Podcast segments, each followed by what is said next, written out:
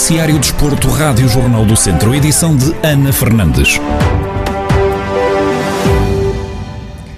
Babacar Niasse renovou com o Tondela até 2023. O guarda-redes senegalês que chegou à equipa beirã há duas temporadas leva já 21 jogos oficiais a defender a baliza dos Beirões, tendo começado a ser a opção mais regular no final da época passada, na altura quando Cláudio Ramos se lesionou. Carlos Agostinho, comentador da Rádio Jornal do Centro, vê esta renovação como uma prova de confiança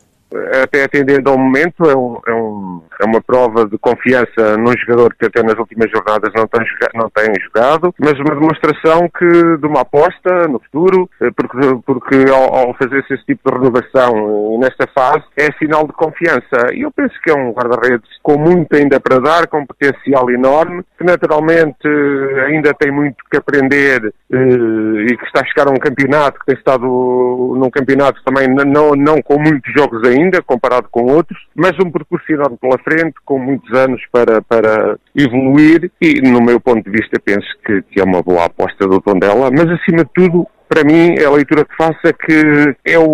o, confiar no, no presente e, no, e, e apostar no futuro quando se faz uma renovação deste género.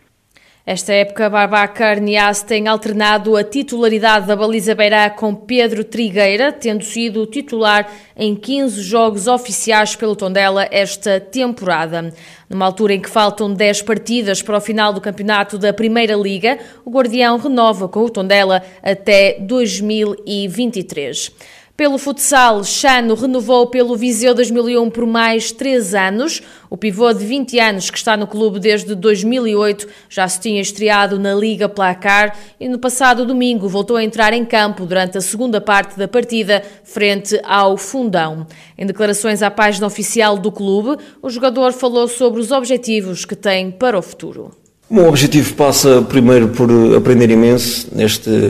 neste grande clube, com um grande, com um grande plantel, passa por eh, evoluir como jogador, também como pessoa e ir ganhando aos poucos o meu espaço aqui, aqui no clube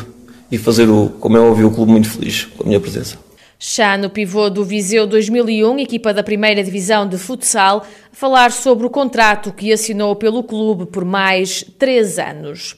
Na segunda liga, o Académico de Viseu empatou a um golo na deslocação ao reduto do Feirense, em jogo referente à jornada 25 da segunda liga. O primeiro golo do encontro surgiu já em cima do apito para o final dos primeiros 45 minutos, com Marcos a fazer o 1 a 0 a favor da equipa de Santa Maria da Feira. Anthony Carter marcou já no segundo tempo e igualou o marcador, resultado que se manteve até ao apito final. No final do encontro, Zé Gomes, treinador do Académico de Viseu, fala em duas partes distintas. Sabíamos que, vínhamos à feira, um candidato à subida, que era, ia ser um jogo difícil, como são todos, mas este ainda mais. Tínhamos um, uma, uma estratégia bem trabalhada, bem montada, mas o que é certo é que a primeira parte o, o Feirense colocou-nos dificuldades em, com, com a largura dos laterais bem projetados e tivemos muitas dificuldades. Não estávamos a conseguir depois, quando ganhámos, sair, falhámos alguns passos e acabámos por sofrer o, o gol já em cima do, do, do, intervalo. O intervalo foi, foi corrigir posicionamentos eh, e depois aí entramos com, com uma dinâmica mais forte, tivemos logo uma situação que o Carvalhas podia ter feito e depois foi, foi o arriscar, porque perder, nós, nós precisamos de pontos, eh, fomos a, a, tentar ser, ser felizes, meti o Ayom junto com, com o Carter, ao meter o Ayom com o Carter libertei também o, o Carter em mais em movimentos de apoio e acabámos por, por, fazer, por fazer um gol e até acho que na segunda parte as melhores oportunidades foram, foram do Académico.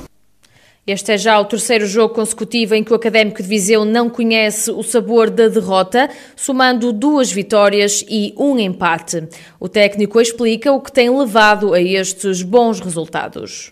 Primeiro, tenho um grupo que tem um caráter enorme, um grupo de homens que quando eu cheguei receberam-me de uma forma fantástica. Depois isso tem a ver com, com metodologias de treino,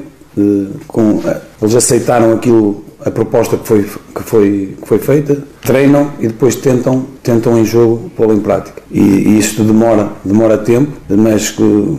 como eu já disse, como, como eles aceitaram bem e sentem-se confortáveis da, forma de, da nossa forma de jogar, Isso leva que, que, que os índices de confiança também aos poucos vão aumentando e este, por exemplo, estas segundas partes que temos que manter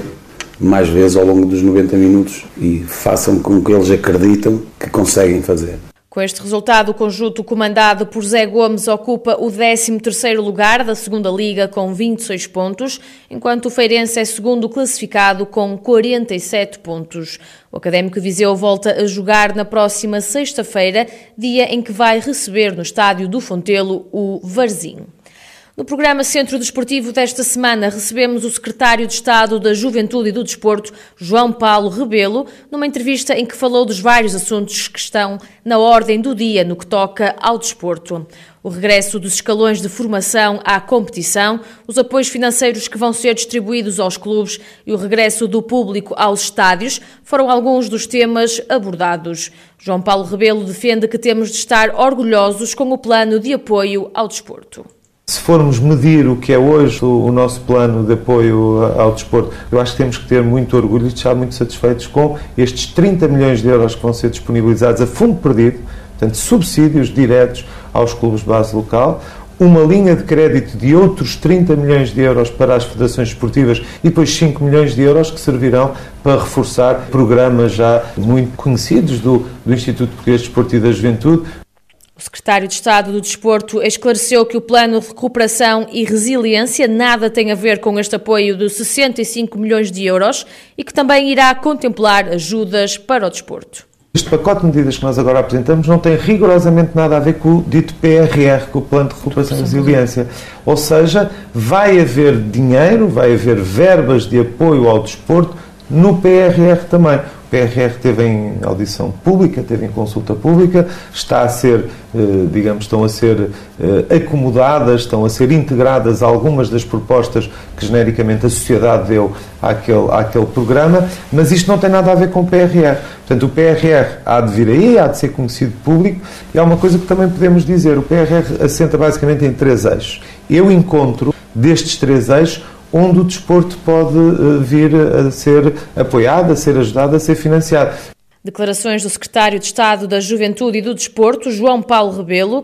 no Centro Desportivo desta semana. Uma entrevista que pode ver na íntegra em jornaldocentro.pt e ouvir na Rádio Jornal do Centro em 98.9 FM.